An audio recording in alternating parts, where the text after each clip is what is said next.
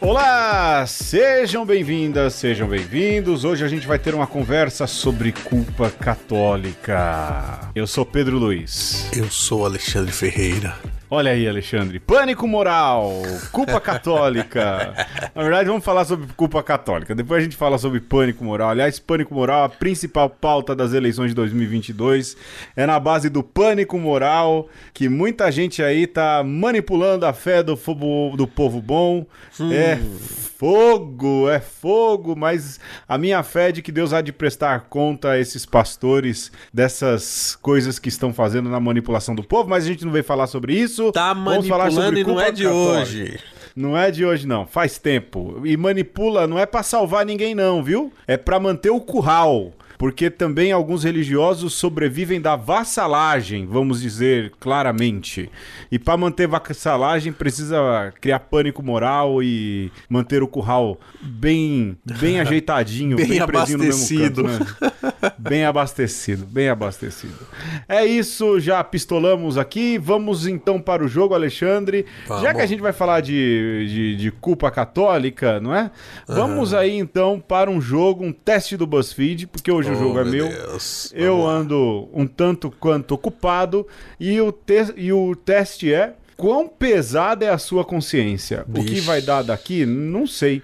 Mas a gente vai respondendo, se for errado, se flopar, flopou. Flopar, né? flopou. Como, exato, como é o lançamento de cada programa de uma conversa. Vamos Só lá, Alexandre. Com compromisso com a diversão esse teste, hein? Só, só, só. Assinale todas as coisas que já te fizeram sentir culpa. Vamos lá, Alexandre. Furar a fila. Eu nunca furei fila. Não, já furei fila quando eu, quando eu era criança. Me senti culpado? Hum, um pouco, sim. E você, Alexandre? Já furei fila também. Hoje em dia não furo e fico putaço quando alguém tenta furar a fila. E então não sei, não sinto culpa não. Oh, boa, Sinto boa. raiva só. é isso. Quando ocupou o assento preferencial dos transportes públicos? Nunca sentei, nunca sentei, nem quando tá livre. Eu não. passo. Vamos lá, Alexandre? É preferencial, passa. então se tem alguém que, que tem a preferência, eu dou a preferência, não tem problema com isso. É, exato, exato. quando não eu tem, eu nem sentar pra, Eu procuro nem sentar pra, porque eu sempre... Na, na lei de Murphy sempre vai vir alguém que é ah. é dono do preferencial, então eu já nem sento. Certo. Quando deu um spoiler pra alguém, não, não me sinto culpado, não. Não me sinto, não. Não, também... Eu acho que spoiler é uma bobagem que inventaram. É, boa. Quando foi grosso com alguém, cara, isso eu tenho uma culpa ferrada. Quando uhum. eu sou grosso com alguém, eu fico mal comigo mesmo, uma cara de, de comigo mesmo e fico puto comigo de dizer, cara, como é que você chegou a isso? Não, não pode, né, meu? Eu fico bem mal. Isso me desperta culpa grande. Não, também não sinto culpa com, por ser grosso, não. Às vezes eu acho que a grossura é necessária, é o remédio amargo que alguém tem que tomar. Às vezes. Ah, não, eu não, eu não consigo, não. Quando te deram troco a mais e você não avisou? Não, nunca, nunca me deram troco a mais. Eu também não, porque eu devolvo. Quando alguém te pediu um favor e você disse não. Ah, sim, é, eu fico mal. Eu, talvez eu já tenha feito isso alguma vez. Eu não eu tenho essa culpa também, não.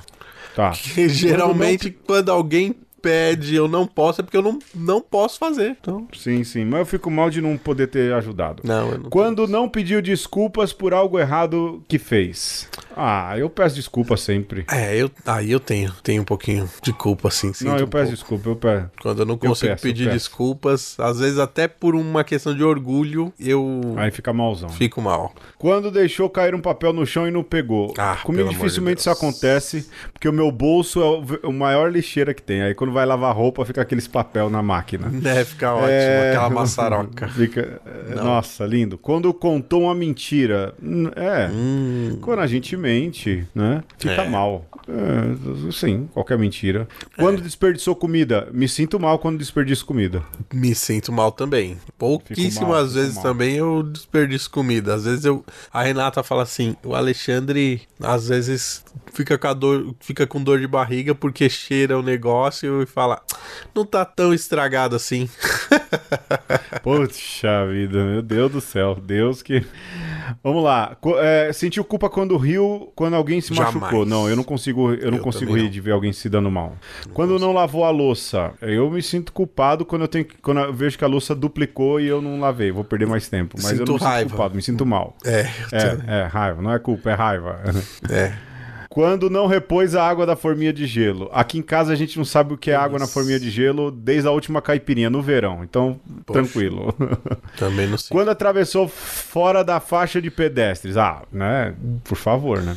Eu não sinto falta. Não, não sinto culpa porque que- acho que quando eu atravesso fora da faixa é por motivos muito necessários. Exato, exato. Quando pediu sacola de plástico no mercado. Então, se você ouve a gente fora de São Paulo, saiba, em São Paulo a gente paga pelas sacolas. Então, isso a gente não faz a gente se sentir culpado. Vamos lá, Alexandre. Quando usou o canudo de plástico. Eu não, me sentia culpado porque eu não sabia. Hoje em dia eu me senti, ficaria, pô, mas plástico, né, tal. Mas, hum, né, é, tem a, a, a, pra você ter no, no- é, consciência de que pecou, primeiro você precisa saber de que, que é pecado. E eu não sabia. Então, vamos pra frente, né? É. É, vamos lá. Quando sentiu inveja? Eu não senti inveja. Não, quando su- inveja, usou não. qualquer coisa de plástico. É a mesma coisa, né? É, canudo. É, não sabia, né? Tá. Sim. Quando sentiu inveja? Eu não sinto inveja. Eu fico feliz com o sucesso dos outros. Eu, não sinto uma invejinha e, e, e às vezes me sinto culpado porque fui invejoso. Sim. É, não, eu não, não tenho. Quando experimentou várias roupas na loja não levou nenhuma. Jamais. Por isso. Eu, é, faz tempo que eu não vou em loja. Quando não pediu sobremesa, mas comeu a dos outros. Que isso? Não, não. Quando não retribuiu o sorriso de uma criança, nem a pau. Eu, a criança sorriu pra mim, eu sorri de volta. Automático. Quando mandou indireta, quando mandou indireta pra alguém. Ah, bicho. Ah, mano, é, mandar indireta pra alguém, essa pessoa tem que ter muito significado pra mim pra eu mandar indireta. Pra Então- mim entra na coisa da grossura ali. É, não, não, não. Eu não mando em direta. Eu já sou direto. Eu fico quieto. Eu fico remoendo. Quando bloqueou alguém nas redes sociais, imagina! Satisfação e gozo. Imagina! Rapaz, eu publiquei uns vídeos aí falando sobre política e fé, o que mas vem uma leva, né? De Foi gente bloque, bloque, da, bloque. da igreja. Nossa, eu colocava hum, kkk, beijos e restrição. Num bloqueio pra não dar esse gostinho pra pessoa também, né?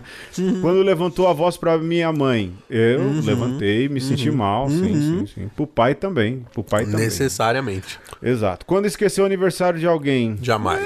ah, Jamais, não, não. Eu esqueço o meu. Se tem- Quando se atrasou de propósito. Ah, eu não me atraso de propósito. Eu também não consigo Eu me atrasar de propósito, não.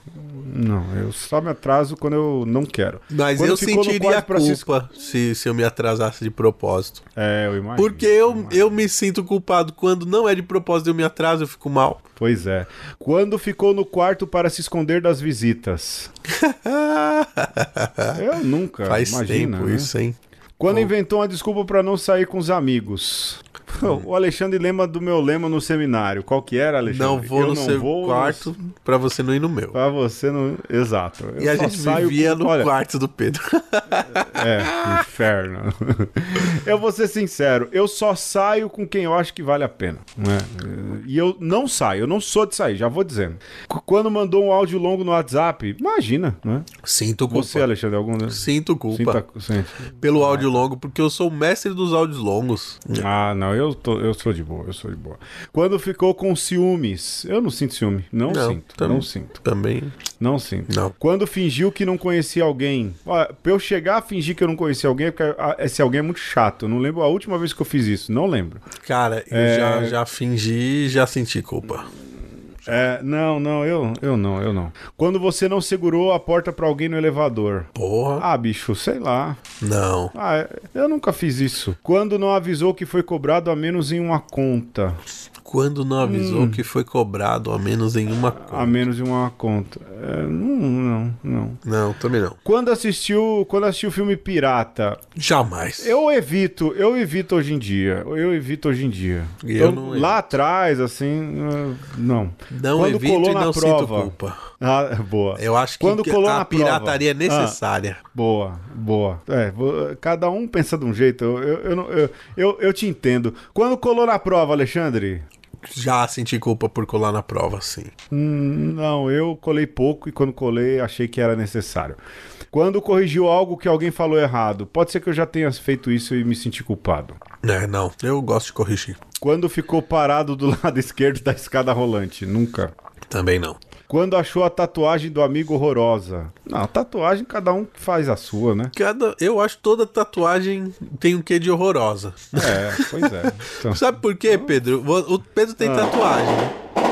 Tenho, tenho. Vai, então, Corinthians! É isso. Vai, vamos lá. O Pedro tem tatuagem e, e assim, tem, eu tem. fico pensando que a tatuagem, um dia você vai envelhecer, a, o lugar da tatuagem vai ficar murcho, michuruca, assim, murcho. Aí eu já acho horrorosa só de pensar como vai ser daqui a algum tempo. Então, é isso, Não, Pedro. Eu, eu, eu, eu te entendo, mas é, eu, fiz, eu, eu, fiz de caso pensado. Então vamos fique, lá. Fique sabendo é... que eu já acho sua tatuagem horrorosa daqui a alguns anos. Tá, mas onde eu fiz, envelhece menos, envelhece menos, que é na batata da perna. Quando, eh, quando deixo algo bagunçado porque sabia que outra pessoa ia arrumar. Sinto, sinto isso, sinto culpa. Uhum, sinto também. E por fim, quando pegou algo emprestado e nunca devolveu. Pô. Eu não. Ah, eu não, nunca peguei algo que eu não devolvi. Já pegaram muita coisa a mim não me devolveram. É, eu tô. Inclusive, com... meus Watchmen, até hoje eu não sei onde é que foram parar. Eu, eu tenho um livro aqui que eu deveria ter devolvido e nunca devolvi. Tenho uma culpa, mas não dá mais pra. É meu? O livro é meu? Não, não é seu. Ah, bom. Não, então tá bom. Não, então tá é. Bom. Quando você Mostrar... vier aqui em casa, você pode olhar também, mas não é seu, não. Tá, beleza. Vamos lá. Marcou 8 de 40. Caramba. Pesa nada. Não tenho consciência pesada. Seria você um anjo ou um demônio? Não sei. Eu sou um homem, isso eu sou. Olha, Pedro, eu tô, tenho uma consciência mais pesada que a sua, 12 de 40. Pesa uns 2 quilos tá no máximo, o suficiente para você não se incomodar. É isso. Boa. É isso. Vamos então para o tema. Bora. Gostei do teste. Padre. Sim, filha. Preciso muito me confessar. Pois não, filha? É que eu. Eu posto foto de pôr do sol no Instagram, padre. Isso não é pecado, filha. É manjado, batido, bobinho. Mas não é pecado. É que não é só isso, padre. Não? Eu já postei foto da asa do avião no Facebook. Quantas vezes? Ah, eu trabalho no Rio, então toda vez que eu pego a ponte aérea. Também não é pecado. É, é, que tem mais, padre. Mais ainda? Toda vez que eu vou no Starbucks, eu tiro uma fotinho assim do copo com meu nome. Você posta? Posto, padre, posto. No Facebook, no Instagram, no Twitter. Ah, menos mal. No Twitter, ninguém acaba vendo mesmo. Eu posto foto do que eu comi, padre. Antes? Antes. Ah, ainda bem, né? Já pensou se fosse. Ah, não, nem quero imaginar. É, é, é, que tem mais, padre. Mais? Eu posto foto da tela do meu notebook, assim, com as ideias e projetos que eu tô trabalhando, só para mostrar para todo mundo que eu sou uma pessoa muito bacana. É pecado? Não, não é pecado. Não é brega pra. A boca, padre. Perdão. Jesus. Passou, passou. Perdão. Por favor. Sabe o que eu faço também? O quê? Eu faço selfie no café da manhã, virando a xícara pra câmera, assim, com a frase It's coffee time. E você põe pontinho de exclamação? Ponho, padre, vários, mais de um. Ave Maria. Resuma, Ave Maria? Não, não, não. Foi, foi só um comentário. Eu também posto foto da minha perna no sol. É, sabão, né? Mas não é pecado. Eu posto foto malhando na academia. É, narcisismo, né? Mas não é pecado. Eu faço uma foto pulando no lugar e posto. Idiota, mas não é pecado. Padre, agora vem bomba. Eu uso o hashtag gratidão. Ai, filha, hashtag tchau. Pois bem, Alexandre, culpa católica. Olha, eu antes queria começar de um ponto. Lá vou eu no bingo de uma conversa, no bingo do Pedro de uma conversa, né? é, colocar que essa questão da culpa católica, ela pode ser vista aí sob muitas vertentes, Sim. sob muitos olhares, não é? A gente pode olhar do ponto de vista religioso, também do ponto de vista sacramental, espiritual, mas a gente também pode olhar do ponto de vista antropológico e aquilo que é também a história das religiões. Né? E você também pode olhar no sentido de filosofia política, por exemplo. Olha, pessoal, pode. vocês vão ouvir fogos Porque o Corinthians e o Flamengo estão jogando nessa noite em que a gente está gravando, não sei ainda o resultado. Então a torcida está em polvorosa. Vai ter foguete, né? Vai ter foguete. Sobretudo é, aqui mas na periferia, também... né? Exato, exato. Aqui não tem muito corintiano, pelo que eu tô percebendo. vamos, vamos ver, vamos ver, né? Vamos ver. E eu moro na periferia, hein, gente? Não moro no centro, não. É, mas eu acho que isso pode passar. É porque eu ando estudando bastante sobre controle de redes sociais, essas coisas todas, né? É, pode passar também para aquilo que é o poder pastoral lá do Foucault, né? Com certeza. bingo aí, ó o bingo. Porque o que é o poder pastoral? Vou repetir de novo, né? O Foucault faz toda. O Michel Foucault, um filósofo francês, faz toda uma análise, uma genealogia daquilo que é, os, daquilo que é o sistema de controle das pessoas. Até que ele chega no biopoder. Que o biopoder é uma tecnologia, não é? Um sistema de governo, uma tecnologia que governa as pessoas naquilo que há de seu mais íntimo. O Alexandre uma vez usou o exemplo, né? De que o metrô, por exemplo, é um exemplo exemplo, exemplo, exemplo, do Estado que exerce o seu poder naquilo que há de mais micro. Por exemplo, você tem vontade de ir no banheiro, se você está dentro do metrô, Sim. você tem que sair do, do metrô para ir num banheiro. Sim. Ele controla aquilo que é a sua vontade. É um exemplo bem básico, mas de fato há ali um, um certo controle dos corpos, não é? E o poder pastoral o, e o biopoder, não é? Que é, na verdade, uh, a, o requinte do poder pastoral é justamente o fato de você conseguir controlar as pessoas naquilo que é o seu mais íntimo. E como é que você faz isso? Você faz isso através da culpa, né? Você faz isso através daquilo que é um sentimento um, um, e um sistema de sentimentos que você coloca na pessoa. Você pode chamar de código moral ou qualquer coisa que o valha, em que a pessoa tem alguns gatilhos, alguns dispositivos nos quais ela diz: opa, isso é errado eu não deveria fazer, ou se eu fiz, eu fico remoendo. Um pouco esse teste do BuzzFeed é um exemplo disso, não é? é do quanto eu fico com consciência pesada ou não diante das coisas que eu faço. Eu acho que esse é um ponto de partida. Mas Sim. tem outros pontos de partida, não é, Alexandre? Tem Por vários. exemplo, a questão da piedade, não é? Sim. Olha, para mim, Pedro, o termo, né, a expressão culpa católica é muito incômoda, né? Porque eu sou católico. E eu, sempre que eu ouço essa expressão, eu fico pensando, puxa, mas o que estão que querendo dizer com isso?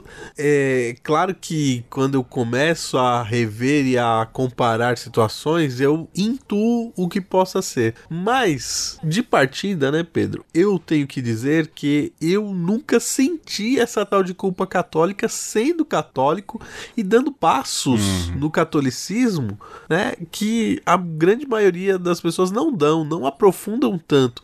Então, assim, é uma expressão que serve, que, que ela é um lugar comum aí, né? Eu diria até mundialmente falando, mas não é algo muito próximo da maioria dos católicos dos dias de hoje e, sobretudo, dos católicos brasileiros, né? Faz mais sentido você falar em culpa católica com irlandeses, por exemplo, ou com espanhóis, e a gente vai raspar um pouco por aí, porque, como o Pedro disse, isso tem muito a ver com este biopoder, com esse controle sobre as pessoas, e por muito tempo aqui no Brasil a Igreja Católica e os clérigos católicos meio que deixaram isso de lado, né? E historicamente, Pedro, desde quando a gente deixou de ser missionário e passou a ser uma igreja mais autônoma, e isso eu quero é, remeter desde o tempo do padroado,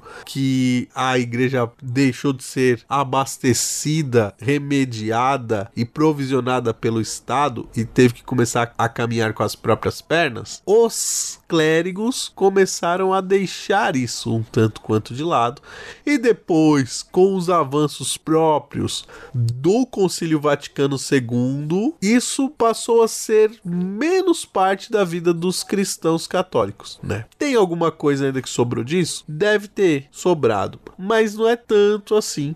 Só volta, Pedro, nesses dias que a gente está vivendo com muita força, porque está sendo reavivado aí no coração de católicos e até de gente que era protestante, que está se convertendo ao catolicismo, de um certo conservadorismo que é pautado nesse tipo de sentimento, nesse tipo de cultura da culpa. É, eu acho que isso também cai diretamente num revival, ou vamos assim dizer. É, eu tô tentando achar a melhor palavra aí, não é? é uma saudade de tudo aquilo que não se viveu. Você. Uma nostalgia, não é? Que Sim. é litúrgica, ela é doutrinal, uma nostalgia de uma cristandade. E as pessoas, na verdade, querem voltar ao tempo em que o sacerdote, o, o aquele que é líder religioso, ele tinha um poder pastoral muito forte, uhum. no qual, por exemplo, a igreja chegou a condenar, veja só que curioso, a igreja chegou a condenar a liberdade de pensamento. Veja só, não é? é na época ali do iluminismo, a igreja chegou a condenar isso. Ou, ou seja, é, e as pessoas desejam o retorno desse tempo, é, justamente para que não sejam tão livres os cristãos, não é? E você consiga influenciar diretamente em suas culpas, no controle de seus corpos, na desculpa de que vão salvá-los, de que vão ajudar Exatamente. a salvá-los. Sempre, sempre nessa desculpa, não é? Eu vejo muito esse, essa vontade, esse essa vontade de se trazer isso de novo, de fazer com que essas coisas voltem a acontecer. Não vão, não vão acontecer. O diálogo é outro e também a dinâmica é outra. A dinâmica é muito mais parecida com o início da igreja do que com essa fase aí que a igreja viveu ali, às vezes com mão pesada, o controle da, do, dos corpos, o controle das pessoas, não é, Alexandre? Uma Mas... fase bem perversa, diga-se.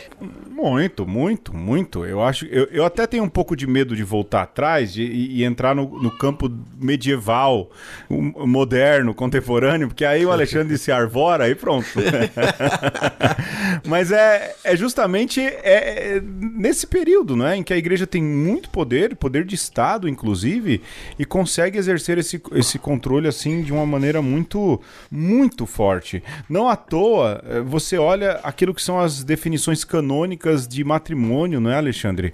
Opa. Ali, é, muito especificamente, você vê um controle assim de, das mínimas regras, justamente não para controlar o matrimônio, mas que você possa ter instrumentos, ao meu ver, até para anular um matrimônio, né? Então Verdade. você cria um monte de regras para que caso um delas seja infringidas, e não é difícil que elas sejam infringidas, você possa anular aquele casamento e fazer com que rei cases com reis casem com outras rainhas e consortes e, e qualquer coisa que o valha, não é, Alexandre? Sim. Agora, dentro desse cenário no qual se desenha a culpa católica, eu, eu queria só dizer um, um, um adendo uh, do ponto de vista histórico, antropológico, né?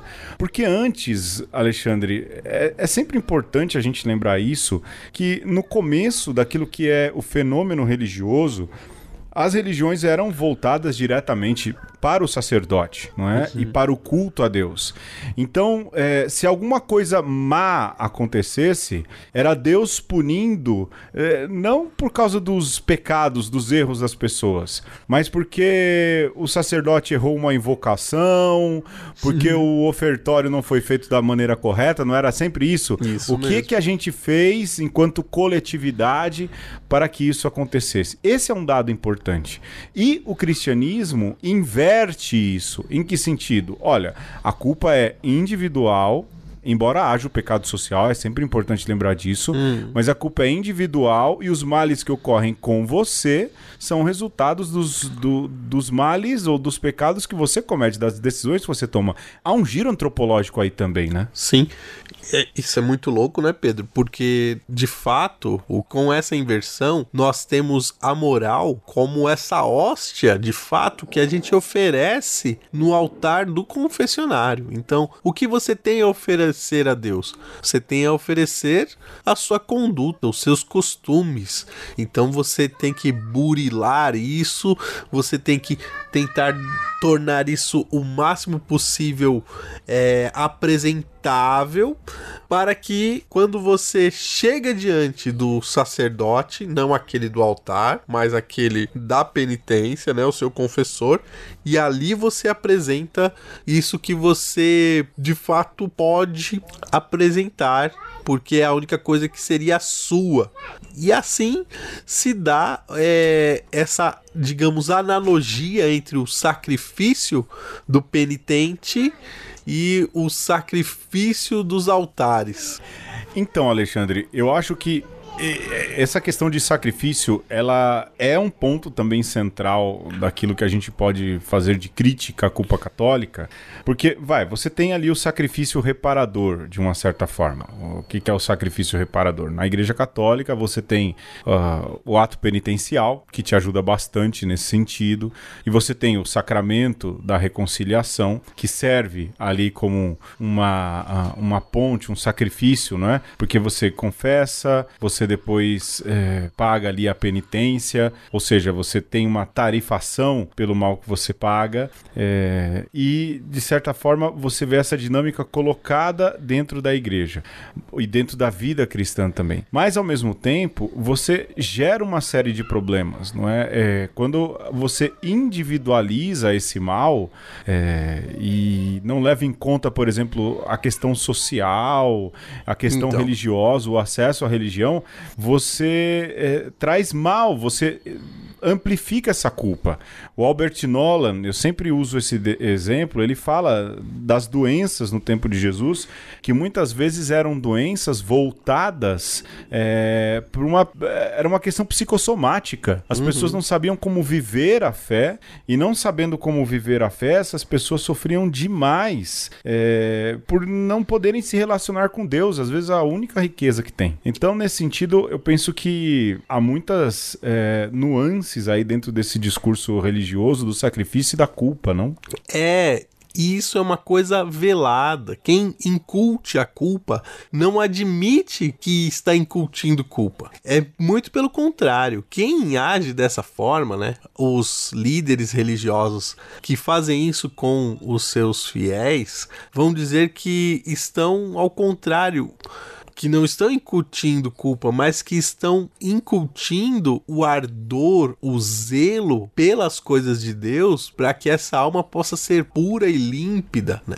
Então, o fiel que experimenta a culpa católica, ele é escrupuloso, né? Ele é uma pessoa que se sente pecadora, mas ao mesmo tempo ele repudia o pecado e aprende a conviver com o pecado, né? Então, esse sentir-se pecador não é no sentido de sou pecador, supero o, o pecado e continuo a minha vida encarando outros pecados e superando esses próximos pecados. Ao contrário, é, me sinto pecador, sei que vou pecar e isso me aflige, mas ao mesmo tempo eu me acostumo. E o pecado vira um companheiro de todo dia e de vez em quando eu vou lá, né, me penitencio e aí no penitenciar-se às vezes você, por saber que os pecados se tornam de estimação, é, você acaba sentindo um prazer nessa penitência, que às vezes ela é física mesmo, né? Então,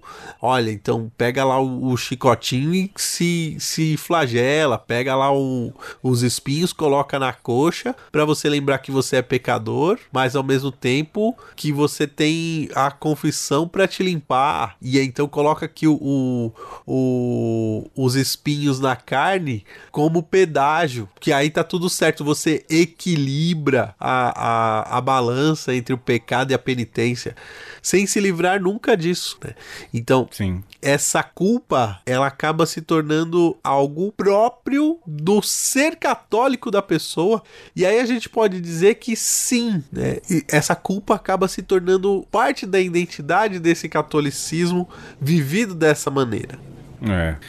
Alexandre, a gente pode continuar sobre isso depois do intervalinho e dos despatrocinadores. Bora? Bora então.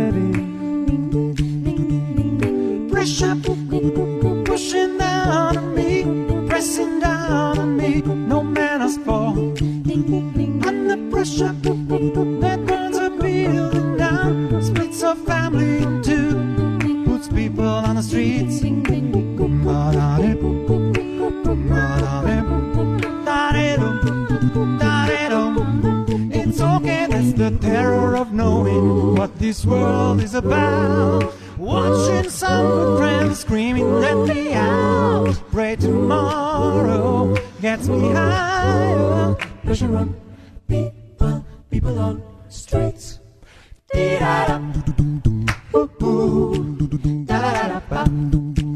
Okay ding ding. Tripping around in my breast around the floor. This dance it never ends but it goes.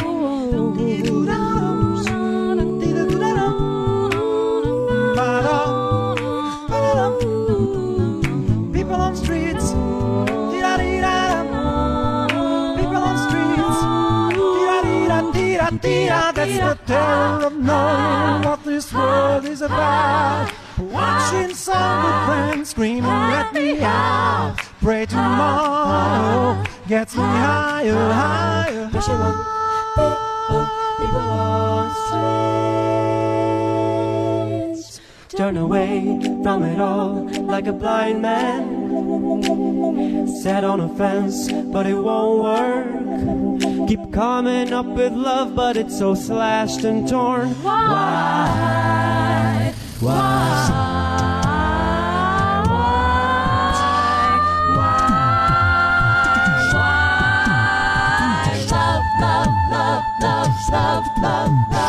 Insanity laughs under pressure. We cry. Can we give ourselves one more chance? Why can't we give that one more chance? Why can't we give chance?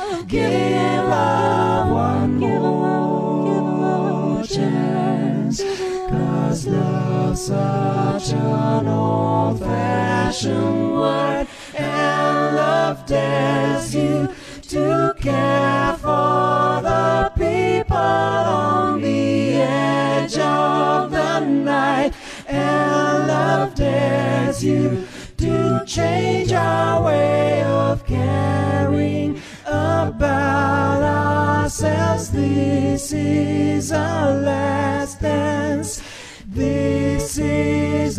ourselves. Under pressure.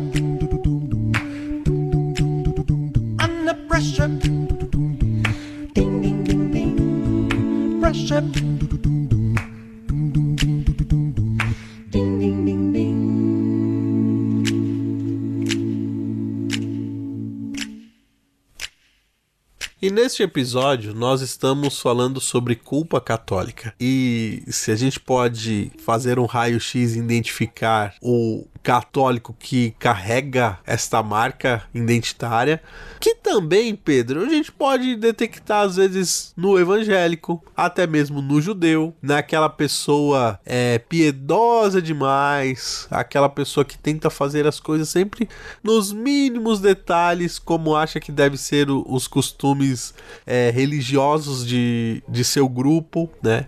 Mas é, o foco, talvez, que a gente tem que dar não é no identificar esta pessoa que é bem intencionada e às vezes está sendo nitidamente manipulada, ainda que todo mundo tenha seu- sua parcelinha ali de culpa para essa cultura se instaurar. Mas eu acho importante mesmo é a gente olhar para o outro lado o chamado diretor espiritual que mais parece com um domador de fiéis. É, aqui eu acho que antes da gente entrar nisso, não é? A gente tem que lembrar a importância da figura do diretor espiritual. né? Porque há diretores e há diretores, não é? É, Você tem um diretor que ajuda a pessoa a se autodirigir, esse é um ponto importante.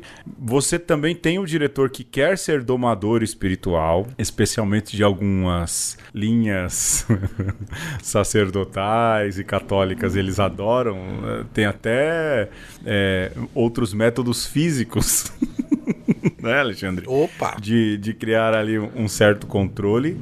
Mas há também o problema daquele que quer ser domado espiritualmente. É, eu lembro que quando exercia o ministério, acho que o Alexandre também, muita gente procurava a gente para a direção espiritual porque queria ser domado. Exato. Que, que se dissesse, olha, me diga o que fazer. E eu Opa. falo, gente, mas eu não consigo tocar a minha vida, vou tocar a sua, né? Sai fora. Ah, é, eu acho que é importante colocar aí eh, essas coisas antes da gente falar, então, do diretor, né, Alexandre? Sim. É, olha, nessa altura do campeonato, Pedro, vamos falar a verdade. Vamos ser sinceros. A gente não precisa de diretor e digo mais, se precisasse, a gente tava ferrado porque tá faltando o RH. É, dito isso, sim, o diretor ele pode ser bom, né? Pode te ajudar em determinados momentos da sua vida e é bom que exista e é bom que algumas pessoas tenham essa capacidade e ajudem é, as pessoas. Mas, é, na maioria das vezes, o que a gente tem são maus diretores, porque na maioria das vezes você não encontra gente que queira caminhar do seu lado para apontar caminhos. Geralmente você tem pessoas que querem caminhar à frente ou acima de você, te fustigando e exatamente dizendo o que você pode e não pode fazer para alcançar o céu. Sim, aí entra, vou lá para crítica, não é? é política, para crítica social. O meu papel dessa vez é causar, não é?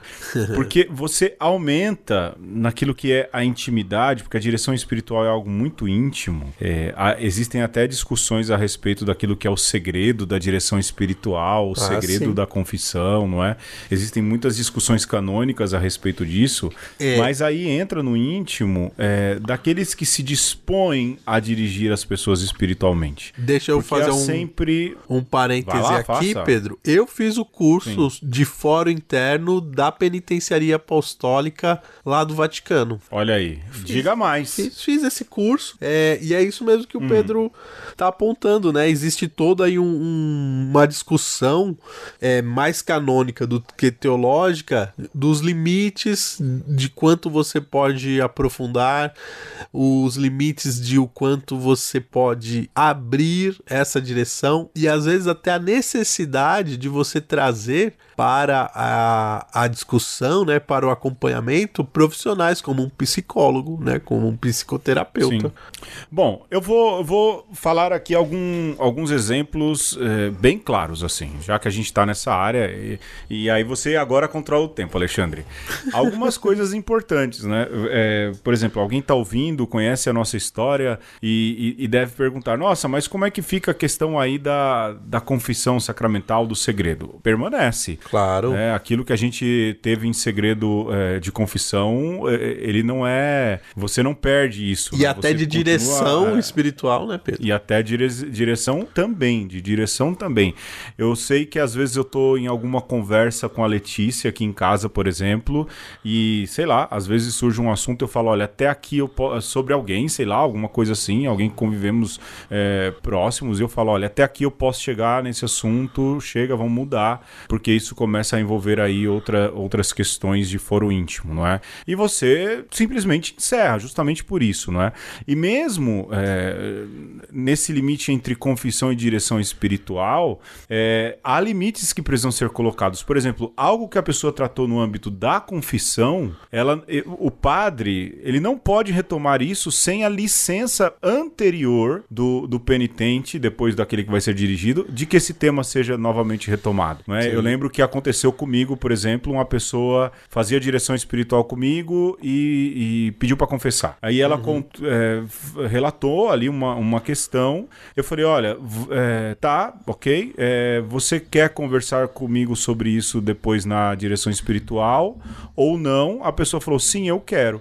Aí eu falei: tá, só que terminada confissão, você precisa então retomar comigo todo o assunto. É? Ambiente de confissão é ambiente de confissão, ambiente de, de direção espiritual é ambiente de direção espiritual. E, e aí a pessoa tem que retomar, contar tudo de novo, justamente para você que criar um outro, um outro ambiente e tudo mais.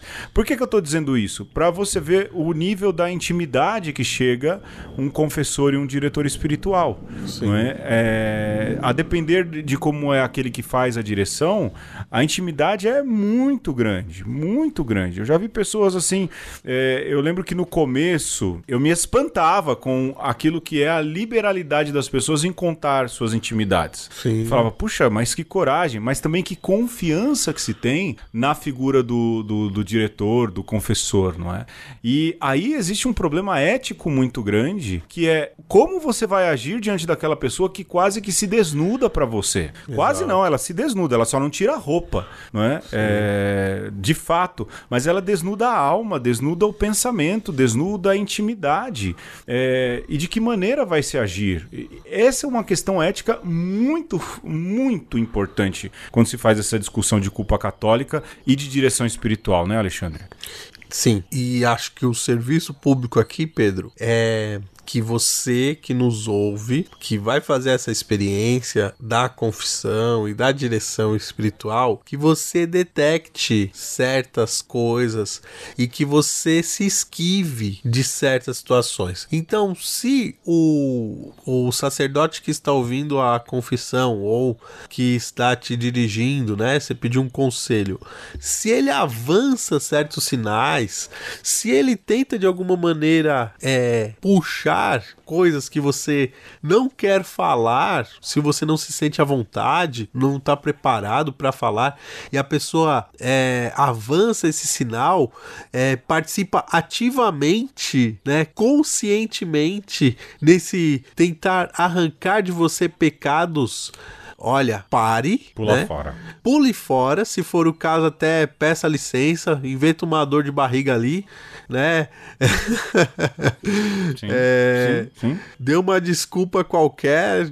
Eu diria que isso não é nem uma mentira, é uma saída é, necessária de emergência e, e saia fora desse tipo de gente, porque isso não é diretor espiritual, isso não é um confessor ético. Ao contrário, é uma pessoa que tá querendo te trazer no cabresto porque tá querendo incutir em você um sentimento, né, pra te cobrar depois. E esse que é o ponto, né, Pedro? Quando a pessoa, você chega lá pra, pra confessar, vou fazer um exemplo banal aqui, Pedro. É, você entrou na igreja e não fez o sinal da cruz, né? E aí o, o você chega na confissão e fala: Olha, sacerdote, eu não fiz o sinal da cruz. E, e a pessoa fala: Tá bom, mas você não fez quantas vezes? Você não fez é, diante do sacrário? Ou você não fez todas as vezes que você passou na porta da igreja, né? Tô dando um exemplo aqui, esdrúxulo, para mostrar que Sim, mas que você tem um, uma questão específica e a pessoa tá desdobrando, entendeu? Exato. Aliás, é, não se pode. A gente virou, transformou isso numa aula de, de, de como confessar, né? Mas assim, o confessor e o diretor espiritual, eles não podem perguntar, não é? Ele Exato. pode perguntar para entender a circunstância. Mas, é, como disse o Alexandre, ah, eu não fiz o sinal da cruz. Eu, ah, beleza, tá bom. Olha, mais do que ficar perguntando, tem que dizer, ok, se atente a isso, não é? Sim. Se atente a isso. Se atente a isso para que isso não aconteça. Agora, o, o problema de ficar perguntando, nesse do sinal da cruz, e é um exemplo que eu espero, o nosso ouvinte é muito inteligente, não é? É, isso é fato. É, que essas perguntas, elas são invasivas. Justo. Invasivas. E elas levam, em geral, para uma perturbação de estado da alma. Pra Lógico te de deixar vez em quando- bolado depois à noite, quando você botar a, cab- a cabeça no travesseiro e ficar remoendo aquilo. É, fica, você remói mais a pergunta do que remói. é, do que, e não tem que remoer nada. Tem que dormir feliz que se reconciliou. Esse é o fato, não é? É esse que é o Mas é, é, é, a igreja. E, a- e assim, a igreja pede que não fique se perguntando. Você, às vezes, o confessor vai perguntar porque ele precisa entender alguma circunstância para entender o ni- não se é pecadinho ou pecadão, não é? Mas para ele entender aquilo que é o aconselhamento. Mas nunca aprofundar. é, Eu vou dar um exemplo muito claro, não é, Alexandre? Ah, eu assisti pornografia, não é? E aí o confessor vai perguntar, tá, mas é pornografia homossexual ou heterossexual? Vixe. Você entende o que eu tô dizendo? Entendo. Você entende o que eu tô dizendo? Sim. Agora, pronto, deixei bem claro isso. Deixei bem claro isso. Esse é um tipo de pergunta que não faz. A pessoa já confessou um, um- um pecado. Já confessou uma transgressão. Pronto, você não precisa. Esse tipo de pergunta mostra que há muito mais uma, um- internamente uma dinâmica de domínio do que verdadeiramente uma vontade de fazer com que a pessoa esteja reconciliada com Deus. Falei. Exato. Hashtag pronto falei. né? Sim. E aí, Pedro, isso às vezes pode acontecer não só no âmbito, digamos, do, do, do pessoal ali, no tete a tete da confissão, mas pode acontecer também numa pregação. Isso pode acontecer. Oh! Pode acontecer numa catequese, pode acontecer numa homilia. É, irmão, você que é, tá fazendo isso, isso, aquilo, você precisa é, se libertar desse vício. Veja, é, independente de ter trazido aquilo de uma é, de algo que ele teve acesso, talvez por outros meios, o ponto é, é, qual a intenção de fato desta pregação, dessa exortação, dessa catequese? Porque existe algo que é muito é, são e até profético de você alertar, olha, isso é pecado e você precisa é, se livrar disso, todos nós precisamos. E existe este fustigar no sentido de constranger, de intimidar, de fazer com que os ouvintes, é, o público, a assembleia se sinta mal né, com certas situações. E se você quer fazer com que o outro se sinta mal, talvez você tenha um certo desvio de caráter de achar um certo prazer nisso, Pedro. Eu acho que esse- isso é o mais sórdido de tudo isso, sabe? Sadismo, né? um sadismo de ver as pessoas ali amedrontadas, né, com um sentimento escrupuloso é, nefasto, né, de uma culpa exacerbada que leva as pessoas às vezes até um transtorno obsessivo compulsivo, né? Se é uma pessoa que tem uma predisposição pra isso, mano, você ferrou com a vida da pessoa. Ferrou, ferrou, ferrou. E mais, né, Alexandre? Eu faço memória aqui do cônego Celso Pedro. E eu lembro muito bem quando tava ali prestes a ordenar, ele. A gente nunca tem assim algo muito específico sobre a confissão. Lógico, a gente tem toda uma formação teológica, mas ele deu uma formação pastoral pra gente. Ele falou assim: olha, quando for dar uma penitência, não dê nada que faça com que a pessoa remoa o pecado que ela cometeu. Né? Por exemplo, ah, padre, eu cometi um aborto. Aí, como, como penitência, você falar, então você vai comprar roupinhas de neném e dar para um, um- um lar de crianças abandonadas. Esse é o pior tipo de penitência que você vai dar para a pessoa, porque você vai fazer mal para a pessoa, né? Você vai gerar nessa pessoa ainda mais culpa. Você vai gerar nessa pessoa tudo aquilo que é, é o contrário do, do sacramento da reconciliação. A gente está falando isso em âmbito católico, a gente está falando de culpa católica, não é? É, então, quando a gente está dizendo isso, esse sistema de alimentar a culpa católica, ele verdadeiramente ele é, ele é perigoso porque ele tem alguma perversidade aí. Uma per- porque ele cria escravidão, não é libertador. É, é- é para a liberdade que Cristo nos libertou, diz a carta aos Gálatas, né? É, para vivermos um sentimento de liberdade, até em relação ao pecado. Não uma liberdade para pecar, mas uma liberdade para nos reconciliarmos. Sim. E quanto quanto mais você cria esse sistema de culpa, mais difícil você vai se, você vai se achar mais indigno cada vez mais de se aproximar de Deus. Isso aconteceu muito. O jansenismo fez isso, né? Ah, eu não sou digno de olhar para a hóstia consagrada, eu não sou digno de tocar na hóstia consagrada, eu quero que dê na minha boca. Ora, é tocar do mesmo jeito, não é? É, de- Jesus se faz pão, meu Deus do céu, não é? E aí, esses sentimentos de culpa, esse sistema religioso acaba prejudicando em muito aquilo que é a própria prática religiosa da pessoa.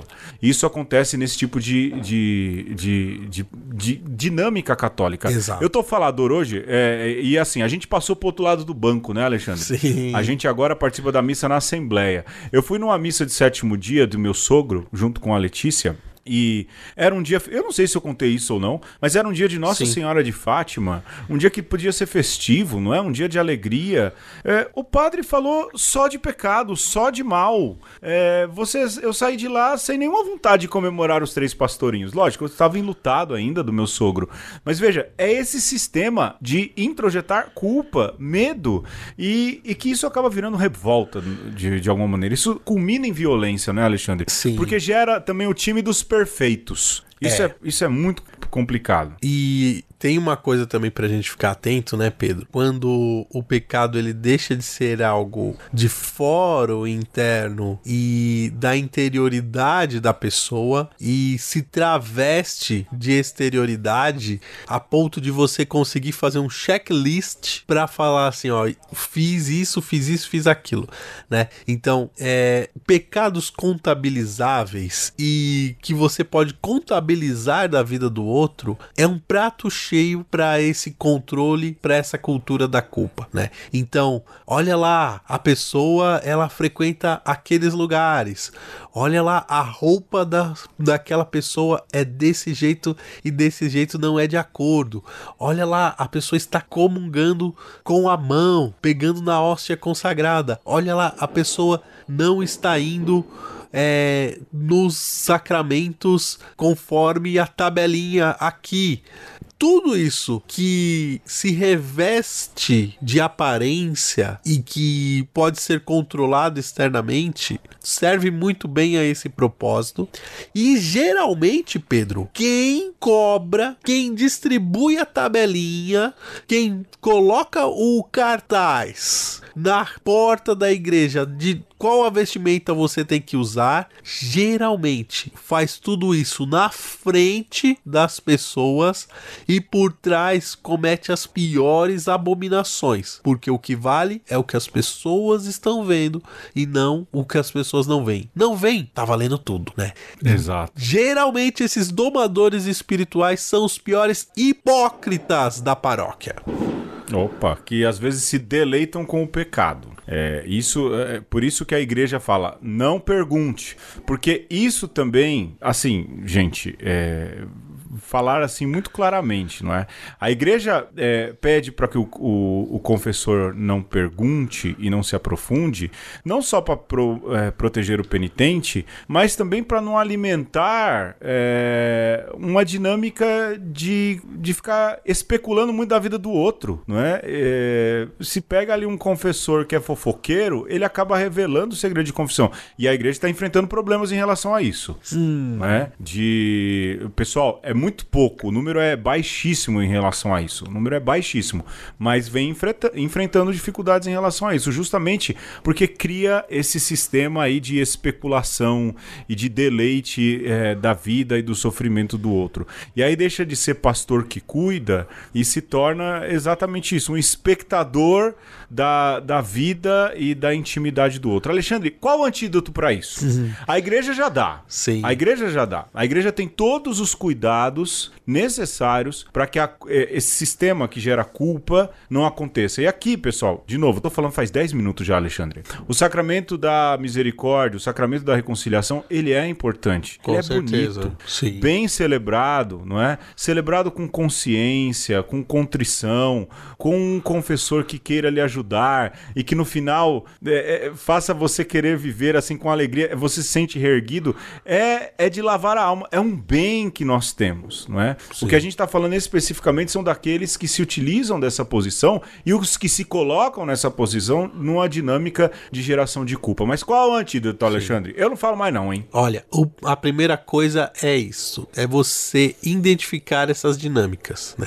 Então, se até agora, meu irmão e minha irmã alugaram um apartamento na sua cabeça e você está ouvindo a voz de um catequista, de um padre, de um pregador de grupo de oração ou desses aí que pregam na televisão, todas as vezes que você vai fazer alguma coisa e, e vem essa vozinha com, com o tom de voz dessa pessoa te dizendo isso é pecado, você vai pro inferno. Cara, se livra disso, né? E eu diria que talvez você vai precisar até de um terapeuta, de alguém que te ajude a identificar e aí cortando essas raízes e ó, arrancar essa erva daninha.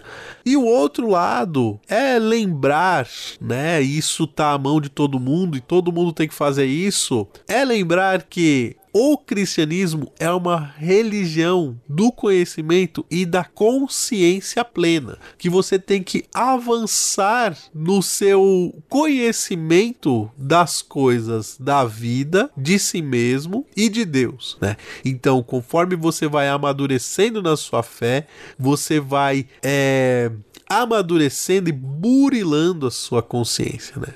E criando uma consciência que não é um acusador interno, mas é sacrário do defensor que Cristo nos prometeu. né?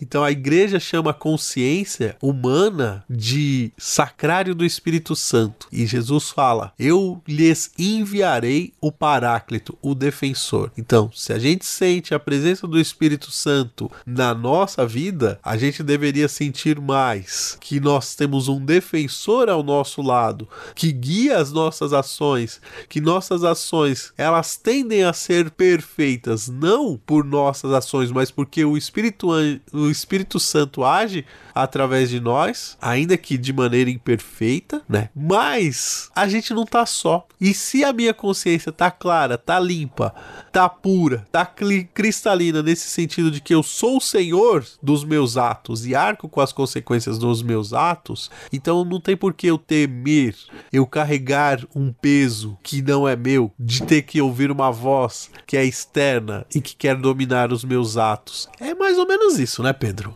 Exato, exato. Eu acho que não há outra saída senão, primeiro, é, permitir que Deus lhe preencha e que, da mesma maneira que Jesus foi movido pelo Espírito, a gente também seja movido pelo Espírito, de modo que a gente tenha força para não cair na tentação, para não é, cairmos no pecado, mas para que a gente tenha força também suficiente para procurar a reconciliação quando caímos, de modo que a gente tenha, como diz o Alexandre, uma consciência que seja sacrário do defensor e lembrar que Deus está sempre na defesa do pecador para que ele não se perca. é? Eu penso, e o Papa Francisco eh, disse isso em, um- em uma, uma oportunidade, é, não elogiando o pecado, nada disso, mas é uma oportunidade a mais que a gente tem de experimentar a misericórdia de Deus. Então, é, é, é- é uma oportunidade que eu tenho de experimentar um pouco mais de amor. Sua filha, Alexandre, a Alice de vez em quando não finge que cai pra você pegar ela no colo, Opa. não é?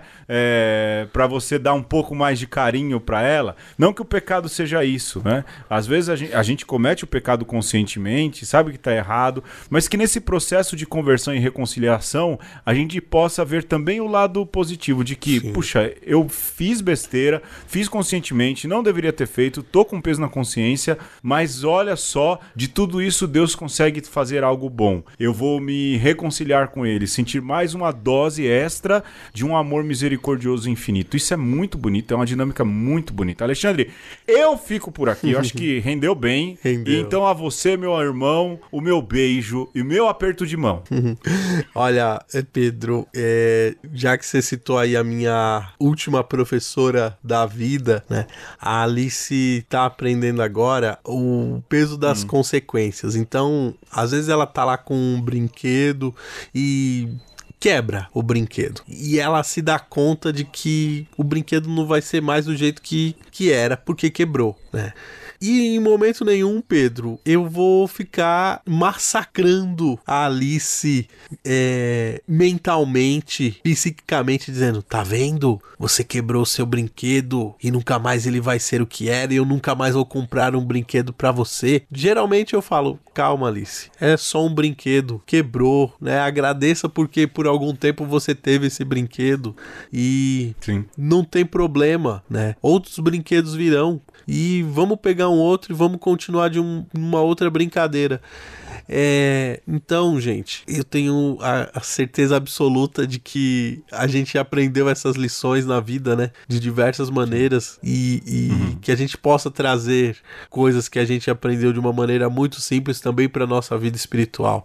E para você que nos ouviu até aqui, que você possa seguir firme e forte, buscando sempre aí esse crescimento na fé, não passando pano pro pecado, mas lembrando que Jesus nos oferece um jugo leve. Para você que nos ouviu, para você Pedro que tá aí junto comigo aí há 249 programas. Caramba, hein? Que loucura, né, Alexandre? Doideira total, meu abraço. Abraço de irmão, né? Abraço daquele que caminha junto na alegria e na tristeza, no pecado, mas também na graça. Amém. Aguardem o 250. Como vai ser? Não sei. Mas a gente vai chegar. Até mais. Falou.